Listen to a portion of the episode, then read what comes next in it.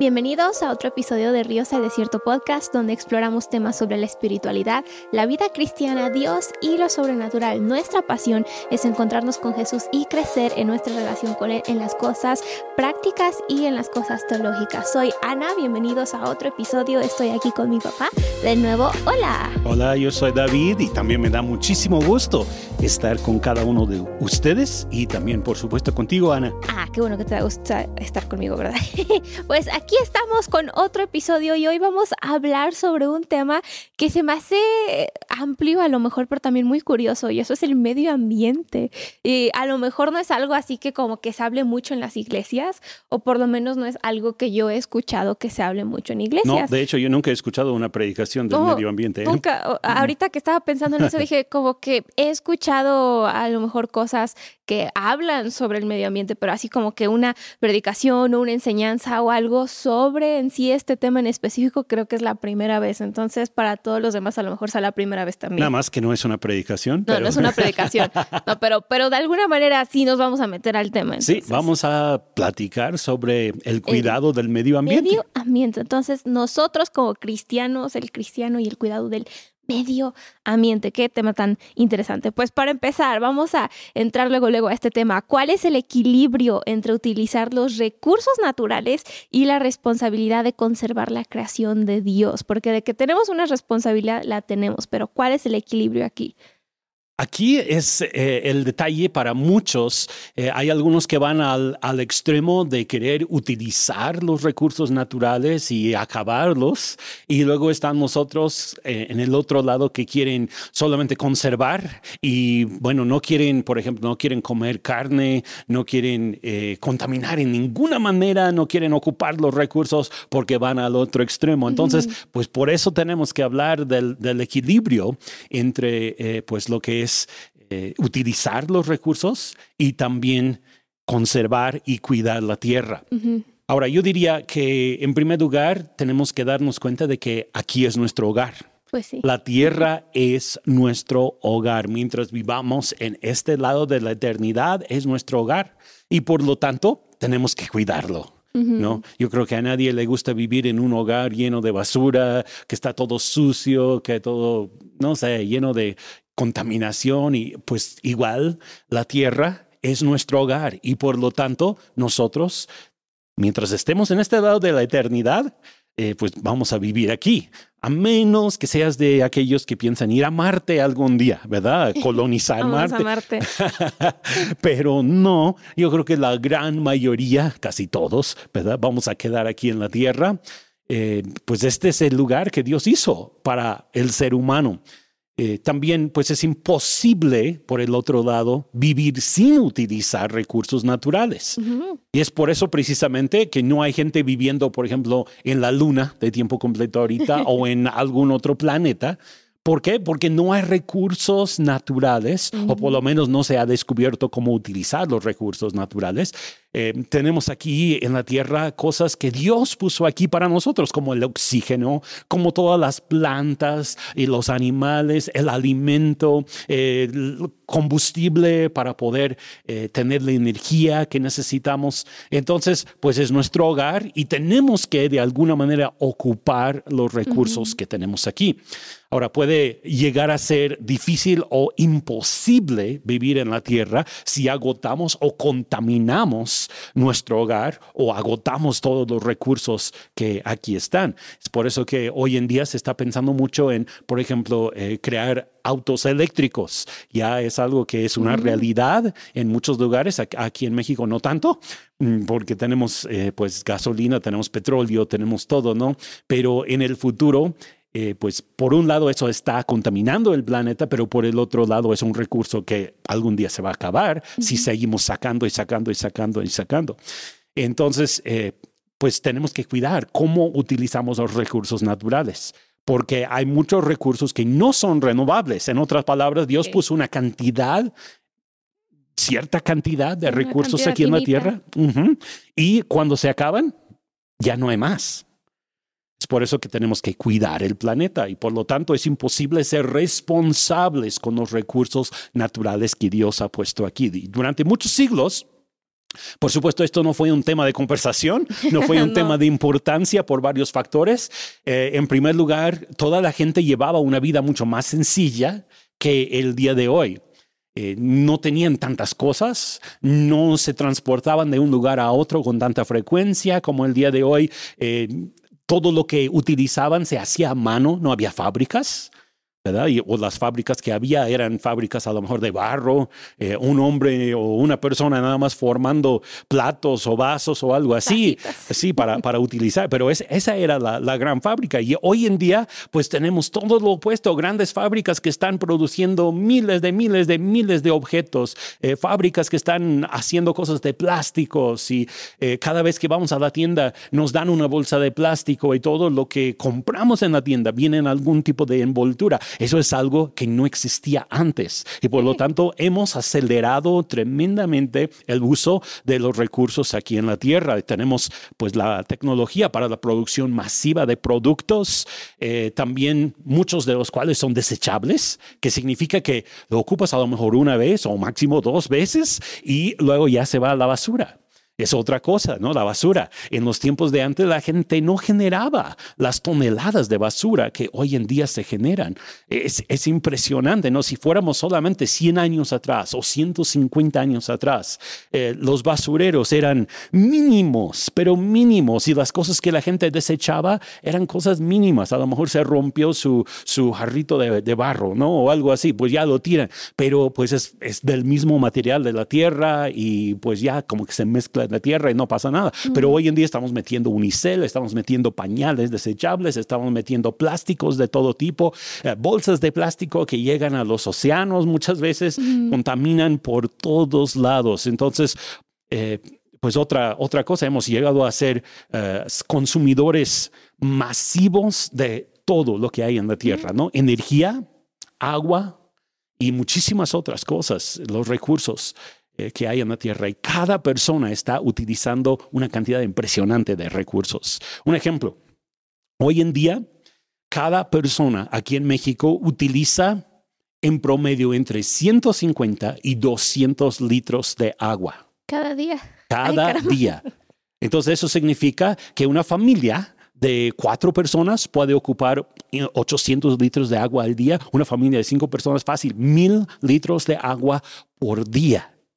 Y lo increíble es que si miramos 100 años atrás o hasta menos, quizá algunos todavía se acuerdan de los días en que tenían que cargar su agua, tenían que ir a un pozo o un lugar para, para llenar unos, eh, un- unos garrafones de agua y llevar el agua hasta su casa. Y eran limitados a transportar el agua que ellos mismos podían cargar o que su burro pudiera cargar. Hoy en día tenemos bombas, las bombas corren las 24 horas al día, eh, están ocupando luz, eh, están llevando el agua a, a- a las casas y qué bueno que podamos tener agua, pero también por el otro lado estamos desperdiciando muchísima, muchísima agua. De hecho, por cada litro que una persona ocupa, hay entre dos, tres, creo, tres litros más que se desperdician Mm. Para el consumo humano, porque se van directo al drenaje o porque hay fugas. Entonces se está acabando todo muy rápido. Es por eso que tenemos que hacer conciencia. Nosotros, no solamente como seres humanos, porque sé que es un tema, diríamos, secular, ¿no? Hay mucha gente en el mundo que está hablando acerca de esto, pero nosotros también como hijos de Dios debemos de hacer conciencia de los, del uso que estamos dando a lo que hay aquí en la tierra. Pues creo que ya nos pusiste a todos a hacer conciencia, especialmente hablando del agua, es como que hora de tanta agua usamos y luego ni siquiera queremos lavar los platos, ¿verdad? ¿Y dónde se va todo el agua? Pero nos pone a pensar y es el hecho, ¿no? De que Dios hizo el planeta, Él hizo pues todo, ¿no? Él es el creador y esa es la Sí. creación y nosotros vivimos en ella. Y desde Génesis dio como un mandato de que cuidáramos la tierra. Entonces, es como ese concepto de la mayordomía, ¿no? Lo que decimos, o en otras palabras, el concepto de administrar lo que Dios nos ha dado. Así es, sí, somos mayordomos. y entonces, ¿cuáles son los principios bíblicos que sustentan la mayordomía de la tierra? En primer lugar, tenemos que entender que Dios es dueño, no nosotros. A veces la gente llega a pensar que ellos mismos son los dueños de la tierra. Eh, sobre todo hoy en día con eh, pues la- la- e- e- el hecho de que las personas pueden ser dueños de su propiedad. La realidad es que nadie es dueño de nada aquí en la tierra porque un día mueres y va a pasar a, la, a, otra persona o quizá a otra familia, lo vendes, ¿no? Eh, pero bueno, como nosotros tenemos propiedad privada, pensamos, esto es nuestro y aquí podemos hacer lo que se nos da la gana cuando en realidad todo es de Dios. Eh, voy a darles algunos, algunos ejemplos. Por ejemplo, Salmo 24, versículo 1, es una cita que habla de esto. Dice, la tierra es del Señor y todo lo que hay en ella. El mundo y todos sus habitantes le pertenecen. Mm. No es nuestra la tierra. Nosotros estamos aquí ocupándola pero somos mayordomos, es de Dios. Y como mayordomos somos responsables por administrar lo que Dios ha puesto aquí en la tierra. En Génesis 2, versículo 15, eh, dice, el Señor Dios puso al hombre en el jardín del Edén para que se ocupara de él y lo, ah, y lo custodiara. No lo dije bien, lo custodiara. Eso significa que Dios puso a Adán y a Eva en el huerto para cuidar. Y nos puso a nosotros también aquí en la tierra para cuidar y para administrar las cosas que aquí hay. Eso significa que somos responsables por administrar tanto los recursos naturales como también diferentes especies de plantas, de animales, de peces. Eh, es, es triste, pero el día de hoy, por ejemplo, eh, en muchos lugares, como aquí donde nosotros vivimos, casi no hay animales de la naturaleza que antes había. Antes por estos rumbos había ah, alces o venados, eh, eh, coyotes, este, hasta lobos, muchos, muchos animales que hoy en día ya se están extinguiendo. Casi nunca ves. no, ya, ya no, ya no. Nosotros todavía, gracias a Dios, podemos ver algún conejo, alguna ardilla, ¿verdad? Coyotes muy de vez en cuando. Sí, pero es muy raro. ¿Por qué? Porque nosotros estamos acabando con el lugar en donde ellos viven. Pero Dios nos puso aquí para ocuparnos de la tierra, para cuidar de la tierra, no para acabar con todo. Y debemos de ser generosos con los recursos que Dios nos ha encargado. Y esto incluye eh, ser generosos hacia las siguientes generaciones. ¿sí? No podemos pensar, ah, bueno, es que se está acabando el agua, porque es una realidad. Aquí en México se está acabando el agua en muchas partes, también en otros lugares en el mundo. Pero no podemos decir, bueno, es que todavía va a haber agua para los próximos 20 años, yo estoy bien, no pasa nada. Piensa en tus hijos, piensa en tus nietos, piensa en las futuras generaciones. Eh, el aire, eh, tanta contaminación del aire que gente se está enfermando por estar respirando humo en las grandes ciudades. El smog es un gran problema.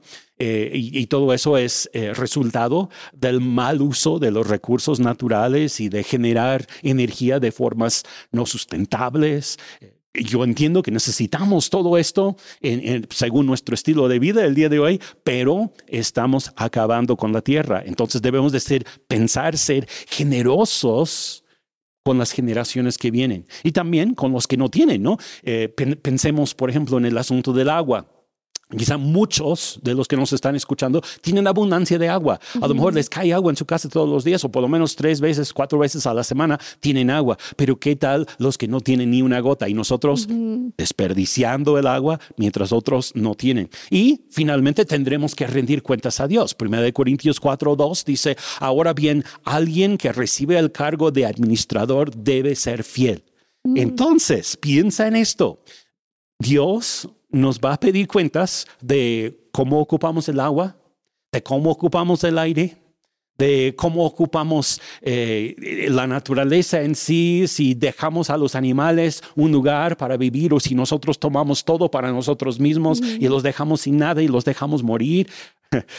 hay, muchas cosas que tenemos que tomar en cuenta, ¿no? Porque la tierra es del Señor, no es de nosotros. Sí, y aún así Él nos puso como administradores, ¿no? Entonces lo que sucede al fin de cuentas va a ser responsabilidad nuestra, porque Dios dio la tierra y ahora es, ¿y qué hicieron ustedes con ella, verdad? Exacto. Entonces, ay, eso sí está fuerte. Y, y bueno, mencionas que hace rato mencionaste que este es luego un tema que luego se considera muy como secular, ¿no? Así como que no, pues no es así algo de creyentes, no es algo de cristianos, etcétera. Pero la realidad es que es un tema que, que nos eh, ¿cómo podría decirlo? Que es importante para nosotros, especialmente porque somos hijos de Dios y tenemos el mandato de administrar bien la creación de Dios, quien es nuestro Padre. Entonces, eh, ¿podrías citar algunos ejemplos bíblicos que ilustren la importancia de... Por supuesto que sí. Y yo diría, yo diría también que nosotros como cristianos debemos de ser todavía más responsables por todo lo que hacemos con la tierra. ¿Por qué? Pues porque nosotros tenemos el entendimiento que hay un Dios que es el dueño de todo y que simplemente somos mayordomos. Hay muchísima gente allá afuera que no tiene ese entendimiento y de todas formas está como que buscando conservar. Cuanto más nosotros como cristianos, como hijos de Dios, vamos a tomar esto en cuenta, ¿no?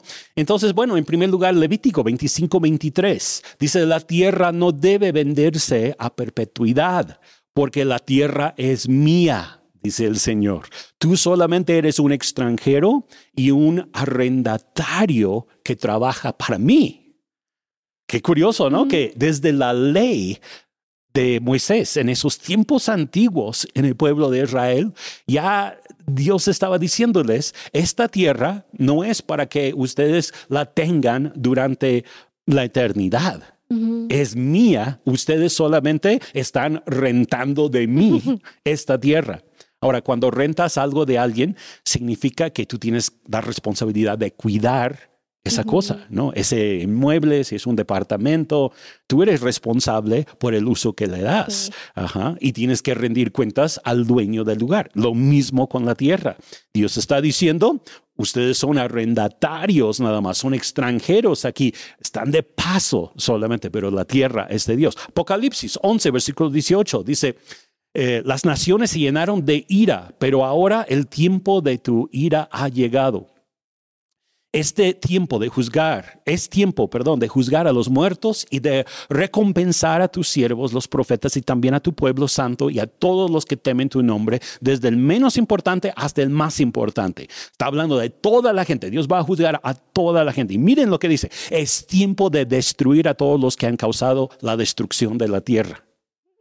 Como quien dice, Dios está con la idea de juzgar a aquellos que hacen mal uso de la tierra. Ahora, no estamos predicando condenación, porque en Cristo Jesús hay redención y Dios es un Dios de restauración, siempre está buscando restaurar, pero a fin de cuentas, otra vez nos recuerda que tendremos que rendir cuentas a Dios. Y Dios va a juzgar severamente, a aquellos que destruyen su tierra. Romanos 8, 19. Pues toda la creación espera con anhelo el día futuro en que Dios revelará quiénes son verdaderamente sus hijos. Ya sabemos que somos nosotros, ¿eh? Contra su propia voluntad, toda la creación quedó sujeta a la maldición de Dios. Sin embargo, con gran esperanza, la creación espera el día en que será liberada de la muerte y la descomposición y se unirá a la gloria de los hijos de Dios. Pues sabemos que hasta el día de hoy toda la creación gime de angustia como si estuviera eh, o si tuviera dolores de parto.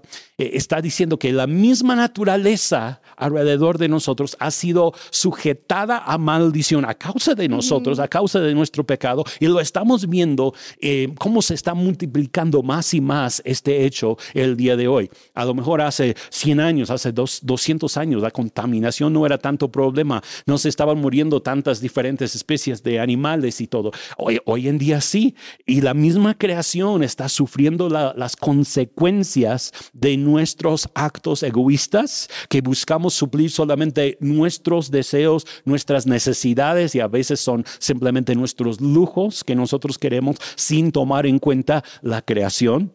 Pero un día Dios va a redimir también toda la creación. Entonces son algunas citas que nos hablan acerca de cómo Dios tiene cuidado de la tierra. Qué curioso, ¿no? Que la tierra fue maldecida nada más por, por el pecado, ¿no? También fue una consecuencia de todo lo que sucedió Sí, porque Dios hizo todo perfecto.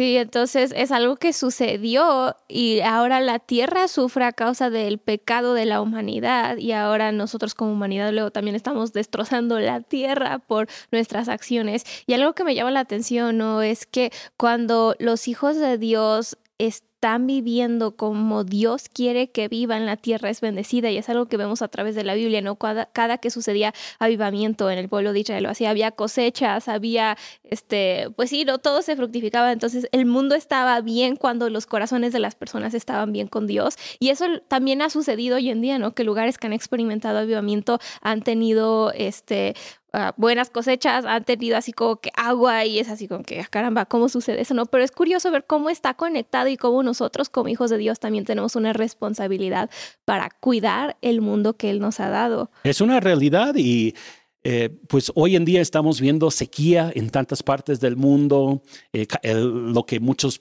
eh, creen que es el calentamiento global hay, hay, muchas razones por qué se está calentando la Tierra, pero una de ellas, una razón importante es la actividad del ser humano, como el ser humano está produciendo eh, pues tantos gases que están acabando con el medio ambiente, produciendo un efecto que el sol entre con todavía más fuerza y quede el calor atrapado aquí en el medio ambiente. Eh, pero también se está multiplicando el pecado. Y muchos lugares en donde el pecado es tan abundante, ahora quieren saber por qué estamos sufriendo en el medio ambiente. Pero algo está relacionado ahí, ¿no? Yo no puedo decir es por causa de fulano o algo así, ¿no? Pero, pero sí hay una conexión. Y pues ahora hablando sobre nosotros como creyentes, como hijos de Dios, ¿cuál es nuestro papel como seres humanos, como administradores de la tierra? Pues en primer lugar, tenemos que aprender a ocupar los recursos naturales con responsabilidad. Con responsabilidad. Tenemos que ser responsables, responsables de cuidar la naturaleza, así como Dios le encomendó a Adán y a Eva que cuidaran del huerto del Edén. Nosotros debemos de tener cuidado. Y, hay cosas tan sencillas ¿no? que nosotros podemos hacer. Debemos de recordar que nosotros tenemos un impacto en el reino animal y vegetal. No solamente esto es eh, para otros seres humanos o para el futuro de la humanidad, eh, eh, también tenemos un impacto en el reino animal. Muchos animales que ya perdieron su hogar por nuestra culpa, muchas plantas que se están muriendo por nuestra culpa. Miles de especies que, de, que pronto no existirán aquí en la Tierra por las actividades del ser humano, eh, pues han aniquilado totalmente muchas de esas, eh, esas especies. También eh, Génesis 1.26 nos dice, Dios dijo, hagamos a los seres humanos en nuestra imagen para que sean como nosotros. Ellos reinarán sobre los peces del mar, las aves del cielo, los animales domésticos, todos los animales salvajes de la tierra y los animales pequeños que corren en el suelo. Dios a nosotros nos ha dado ese, e, esa responsabilidad de reinar, de gobernar. Pero no dijo solamente eh, que reinamos sobre seres humanos. De hecho, los seres humanos ni siquiera aparecen aquí como que van a reinar sobre los hombres. No, él dijo que vamos a reinar sobre qué? sobre los peces, sobre las aves, sobre los animales domésticos, sobre los animales salvajes, sobre, eh, está básicamente hablando aquí sobre el reino animal en todos los mm. sentidos. Nosotros estamos reinando también sobre las plantas. Pero ¿cómo estamos reinando? Esa es la pregunta que yo haría. Eh, ¿Qué pensarías de un dictador, por ejemplo, ¿no? que hace todo a su voluntad y mata a su propia gente, de su propia nación, con tal de conseguir lo que él quiere, y mata a miles? Por supuesto que menospreciamos a gente así y sin embargo nosotros estamos luego haciendo cosas similares en el reino animal. Ahora, no estoy diciendo que es igual de ninguna forma, ¿no? Pero, pero de todas formas nosotros somos puestos por Dios como, como los reyes para gobernar sobre esta tierra cómo estamos gobernando. Debemos de cuidar, ah, considerar cuidadosamente nuestra mayordomía de la tierra y recordar que entregaremos cuentas a Dios por nuestro uso de las cosas comunes, por ejemplo, el agua. Tendremos que rendir cuentas a Dios por cuánta agua ocupamos y cómo la dejamos cuando terminamos. Este, eh, tendremos que rendir cuentas, por ejemplo, por tirar basura. Yo sé que en algunos lugares multan a las personas por tirar basura. Eh, nosotros lo vemos cuando pasa la gente por la carretera, ¿no? ¿Cómo la gente saca su basura? Eh, hay equipos de parte del gobierno que tienen que pasar a limpiar y a recoger bolsas y bolsas y bolsas de toneladas de basura después de algún puente, cuando toda la gente pasa y se va de vacaciones y regresa de vacaciones, porque cada vez que alguien termina su refresco, tira la lata por la ventana. Cada vez que alguien termina con sus, eh, con sus papitas, la envoltura se va por la ventana, ¿no? y es una tristeza pero tendremos que rendir cuentas a Dios por estas cosas y por lo tanto más vale que nosotros tengamos cuidado en cómo tratamos el medio ambiente. Y entonces pues somos responsables y tenemos responsabilidad ante Dios de administrar y de cuidar bien lo que nos ha sido dado. Y no es nada más como un tema para, ay, los que son extremos o para los veganos o para los vegetarianos o no sé qué tanto, también es un tema que nos afecta a nosotros hoy y ahora. Sí, pues es que hay, hay personas que son activistas en esto y luego hacen cada cosa y terminan arrestándolos porque se, se plantaron en tal lugar y no permitieron que tal cosa sucediera al medio ambiente o los que se encadenan a los árboles para que no los tiren. Ya estamos hablando de extremos. No estoy diciendo que tenemos que hacer cosas así, pero sí tenemos que ser responsables y también impulsar a otros, educar a otros, ayudar a otros a ser responsables con el cuidado del medio ambiente. Ok, y pues hablando sobre sobre esto, ¿no? Que sí somos responsables y pues también que no vamos a ir a extremos ni nada, sigue siendo, sigue estando el hecho, ¿no? De que tenemos que hacer algo y tomar responsabilidad por nuestras propias acciones. Entonces, nosotros, ¿cómo podemos aplicar estos conceptos, ¿no? De administración, de mayordomía, de conservación en nuestra vida diaria? ¿Qué podemos hacer de una manera práctica? Qué buena pregunta. A eso teníamos que llegar. ¿Qué puedo hacer yo? ¿Qué puedes hacer tú? Pues en primer lugar, disciplinarnos para ser más ahorrativos, cuidadosos con nuestro uso de los recursos que tenemos. Eh, por ejemplo, el agua. Mm. Podemos hacer cosas tan sencillas como eh, pues ocupar menos, no abrir la llave a todo lo que da cada vez que queremos un poquito de agua o no dejar el agua nada más tirando, uh, tirándose al, al, drenaje. Cuando te cepillas los dientes. Ándale, sí. O, o, bueno, usar menos agua en la regadera, cosas así. Eh, podemos pensar en ahorrar luz. Eh, cuando sales de un cuarto, ¿realmente necesitas dejar esa luz encendida?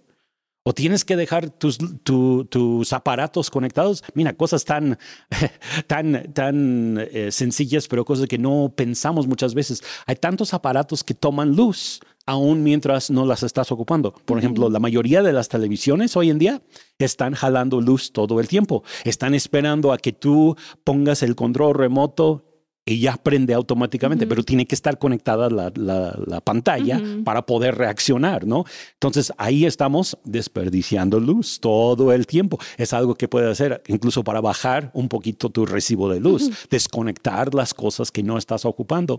Eh, pues es algo que nosotros hemos hecho ya por muchos años, ¿verdad? Hemos tenido mucho cuidado con el uso de la luz porque, bueno, donde nosotros estamos no tenemos luz eléctrica de la ciudad y por lo tanto la tenemos que generar nosotros y cuesta dinero generar luz, aunque sea luz solar, pues tiene un, un costo, un costo bastante alto, ¿no? Entonces hay que estar cuidando eh, pues estas cosas, combustibles.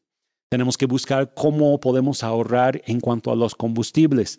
Eh, algunos, por ejemplo, este, eh, llevan su coche a todos lados, aunque podrían caminar, quizá está tres cuadras a donde quieren ir, pero, ah, no, la comodidad del coche, ¿verdad? Y estás gastando, o necesitas tomar un viaje a tal lugar y hay como tres o cuatro personas más que también lo van a hacer, eh, y, o en vez de juntarse todos, cada quien toma su propio auto, ¿no? Ahí sí, otra vez, es, un lugar donde podemos aprender a conservar. Eh, el área de los desechables para las fiestas. Me puse a investigar un poco de esto porque sí me interesa.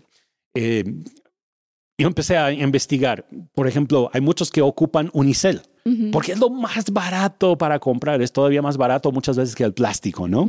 Y todos tienen su plato de unicel y su vaso de unicel y es súper cómodo para las fiestas. Cuando terminas, digamos, una fiesta para 100 personas, ya simplemente recoges toda la basura, la tiras al camión y se acabó. No tienes que lavar platos ni nada.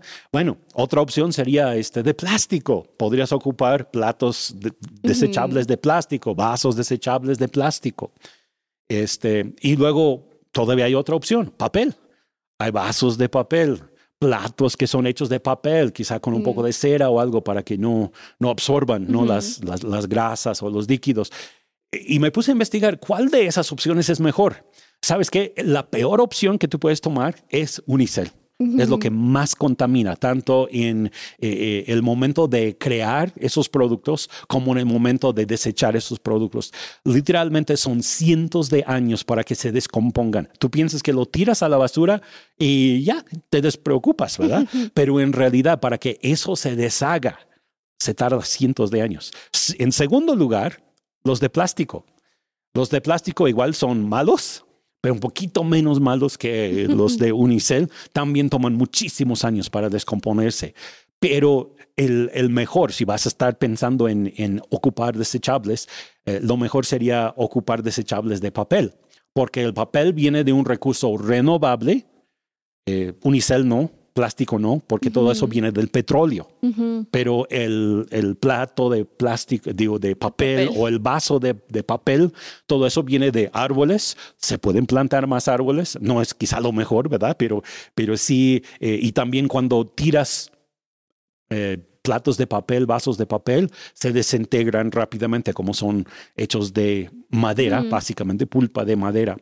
Ahora, la otra opción es pensar en, este, pues lavar los platos, ¿no? Tener platos, vasos, todo normales, ocuparlos vez tras vez tras vez. Esa es la mejor opción. Sí, aunque ya usas agua y jabón, ¿verdad? Sí, usas agua y jabón, pero eso no se compara al, al, desperdicio que hay en todos los otros procesos. Entonces es, es, interesante pensar en eso, ¿no? Hay que pensar en eh, también cuestiones de la ropa, qué tipo de ropa estamos ocupando y cuánto ocupamos nuestra ropa. hay mucha gente hoy en día que usa su prenda dos, tres veces y la tira a la basura.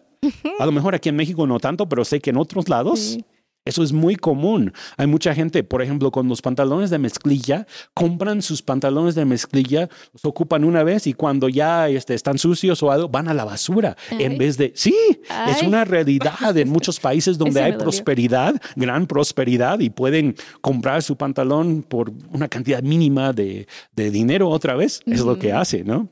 Entonces, pues hay que buscar vivir con un impacto ecológico menor. Por ejemplo, podemos reciclar, no utilizar tantos plásticos ni unicel, buscar formas de compostar los alimentos, los, lo, lo, que sobra de las comidas. Eh, podemos buscar evitar prender luces cuando no las estamos ocupando, eh, buscar evitar prender tantas luces exteriores también, porque sabes que aún cuando iluminamos afuera en la noche, estamos acabando con ciertos tipos de animales, ciertas plantas eh, y todo, porque Dios hizo la creación para que hubiera este ciclo de día, y, noche. día y noche. Y, y, nosotros qué hacemos? Prendemos luces, ¿verdad? Muchas luces. Las ciudades están llenas de luces. Cuando miras, por ejemplo, en los mapas de Google, no sé si, si has visto en algún momento cómo muestra la iluminación sobre la faz de la Tierra. Hay lugares en donde está brillando la luz todo el día y toda la noche. luego queremos saber por qué no hay animales. Porque no hay las plantas. Sí, las luciérnagas es un ejemplo de eso, ¿no? Es algo que eh, pues nosotros hemos estudiado un poquito, que necesitan la oscuridad para poder encontrar a su pareja, ¿verdad? Por eso prenden su lucecita para encontrar a su pareja y cuando hay mucha luz ya no ven eso y se desaparecen las luciérnagas. qué triste. Interesante, ¿no? Contaminación sonora. Estamos hablando aquí de ruidos. Desde la, la revolución industrial, máquinas que hacen mucho ruido todo el tiempo, están acabando con eh, el medio ambiente. También en las ciudades ahora la gente pone su música a todo volumen, ¿verdad? Es muy común escuchar hasta cuando pasan coches y tienen su... E, esos ruidos están contaminando el medio ambiente de alguna manera, ¿no? Pues hay que tener cuidado con todo, todo eso. Y nosotros podemos ayudar a eliminar o, a más bien reducir nuestro impacto ecológico a través de ser más conscientes y más conscientes también en cuanto a, en cuanto a nuestro consumo. Luego consumimos muchas cosas.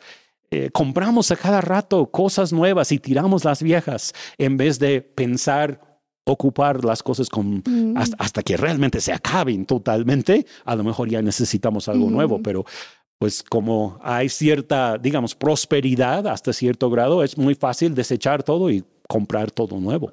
Sí, una vez escuché a una persona ¿no? que estaba hablando sobre esto en cuestión de la ropa y eso, y de la moda y de los, eh, como siempre están las tendencias y esto y el otro, y, y, no me acuerdo exactamente cuántas veces dijo, pero dijo, ve una cosa y si la vas a comprar, pregúntate, la voy a usar por lo menos cierta cantidad de veces, no me acuerdo el número exacto, pero era más de 30, ¿no? Así como que cierta, la vas a usar todas estas veces y no, ni te la compres, y así, ah, caramba, no, pues buen punto, ¿verdad? Sí, y podemos aprender a vivir con menos.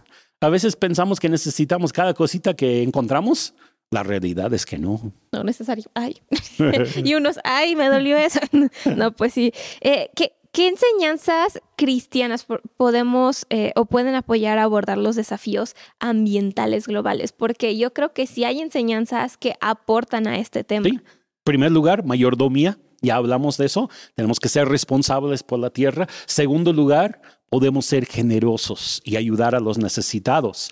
En vez de estar tirando las cosas que no queremos, que están perfectamente bien todavía, ¿por qué no ayudamos a alguien más que quizá necesita de algunas de esas cosas? Aún cuestiones como la ropa, ¿no? No hay nada de malo en usar ropa usada la realidad. Nosotros, cuando nuestros hijos estaban pequeños, pues pasamos mucha de, recibimos mucha ropa usada y también llegamos a pasar mucha de la ropa que nuestros hijos ya no podían ocupar, que ya crecieron, pues la regalamos a otra persona y, y pues muchas personas han sido bendecidas por la ropa usada. Es algo que podemos hacer. Aprender de la naturaleza. En la Biblia vemos a personas como Salomón. Él exponía temas sobre la naturaleza porque él había estudiado la naturaleza y había aprendido mucho muchas cosas de la naturaleza. Hay proverbios, por ejemplo, donde dice, este, mira la hormiga perezoso, ¿verdad? y hay lecciones que podemos aprender de la misma naturaleza.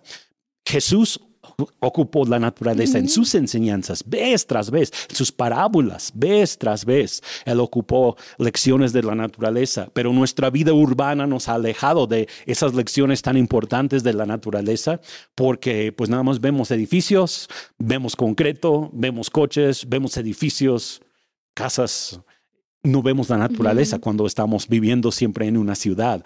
Entonces, pues tenemos que volver hacia la naturaleza. Y no estoy diciendo que tenemos que como que adorar la naturaleza o abrazar los árboles, pero, pero sí hay lecciones que podemos aprender. Podemos aplicar principios del perdón y la restauración a la naturaleza. ¿Sabes que la naturaleza aún es capaz de perdonarnos?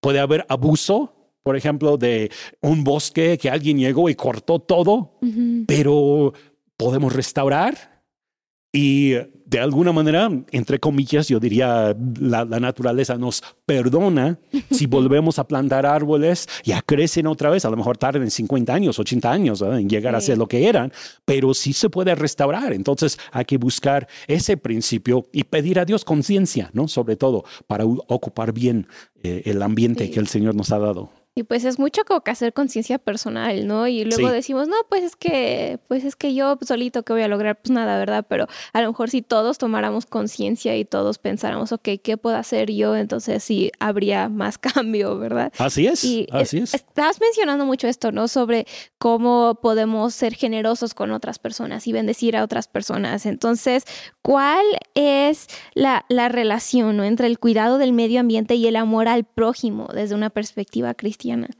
En primer lugar, yo diría que el amor no es egoísta. Mm.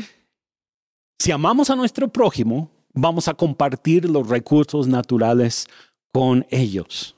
Hay que pensar en otra gente, no solamente en nosotros. Y aquí hay un cambio de paradigma que hay que traer a toda la, cultura, a toda la civilización que hoy en día existe, porque generalmente estamos buscando solamente lo nuestro, nuestra comodidad, lo que yo necesito o lo que a mí me hace sentir bien.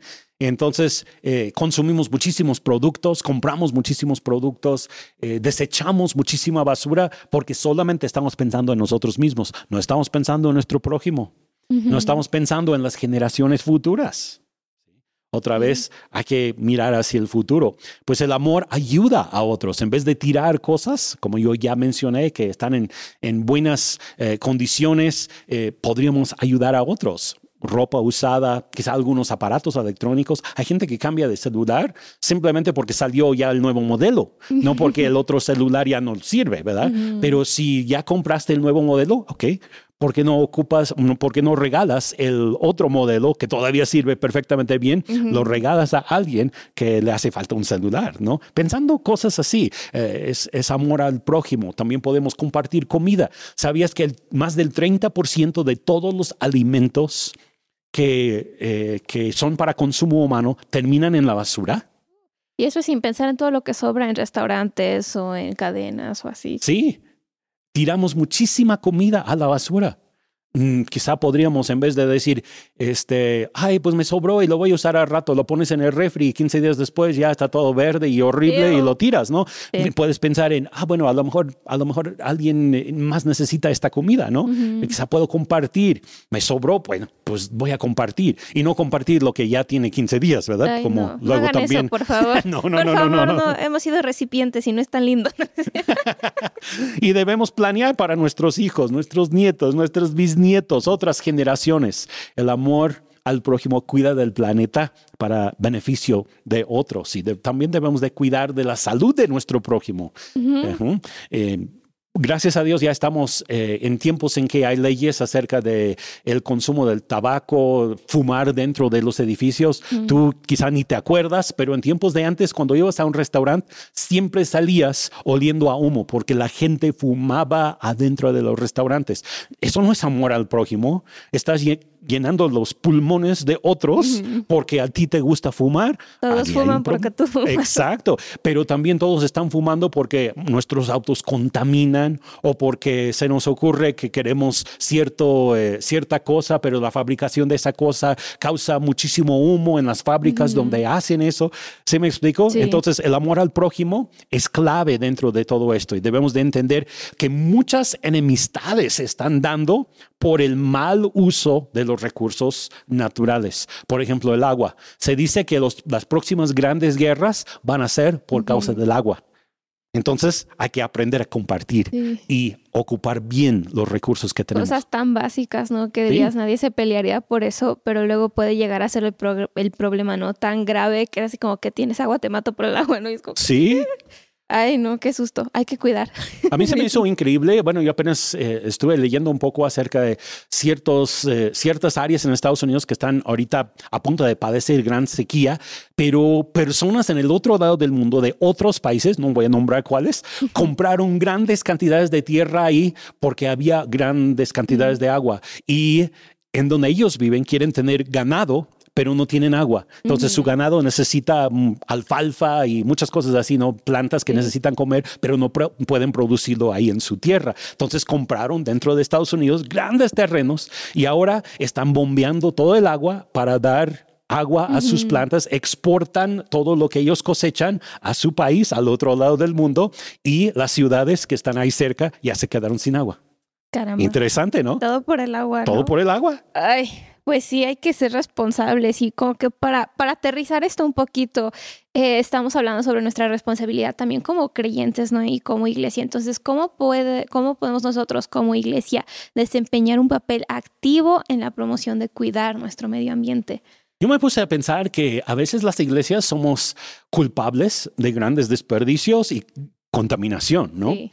Por ejemplo, eh, a lo mejor hay algún convivio de la iglesia y ocupamos puro desechable de unicel porque nadie quiere lavar los trastes, es la realidad, ¿no? Entonces, tanto desechable lo estamos tirando, estamos contaminando. Se, contamina dos veces con el desechable, ¿sabías eso? Se contamina a la hora de fabricarlo, mm. mucho se contamina, requiere de mucha energía, mucho humo, otros recursos como el petróleo y se contamina muchísimo al desecharlo. Entonces, una cosa muy práctica que podemos hacer como iglesias es buscar la forma de ser siervos y lavar los platos en vez de... Corazón de servicio. Exacto, en vez de querer todo fácil. Eh, quizá menor uso de energía eléctrica. Podemos ocupar menos energía eléctrica dentro de la iglesia o menor uso de agua. Eh, yo sé que hay, hay, bueno, muchos lugares en donde mucha agua se va por la, la taza de baño porque hay fugas y siempre se está tirando y pues como siempre cae. Pues que caiga. No, hay que tener cuidado con eso. Seamos cristianos limpios, levantemos nuestra basura. No debemos de estar nosotros tirando basura a la calle. Qué, Sí. qué vergüenza, ¿no? Si vas detrás de algún coche y tiene ahí su calcomanía que dice Cristo te ama y tú tirando tu basura por la ventana. ¿Qué testimonio es eso? Tenemos que buscar Sí. contaminar menos en todos los aspectos. Otra cosa que podemos hacer como iglesia es promover una cultura de mayordomía y enseñar a la gente sobre su importancia. Tenemos que hacer a la gente reflexionar sobre este tema. Es lo que estamos haciendo en el día de hoy. Queremos reflexionar, pensar en este tema del medio ambiente porque es un tema importante. Debemos de considerar la posibilidad de hacer proyectos de servicio, eh, servicio comunitario, como por ejemplo pasar por la calle de nuestra iglesia y levantar la basura. Es algo que apenas hicimos, ¿no? Y Sí. cuánta basura no salió. Una sola calle y salió tanta basura que nos quedamos sorprendidos. Sí, es que hay muchísima basura.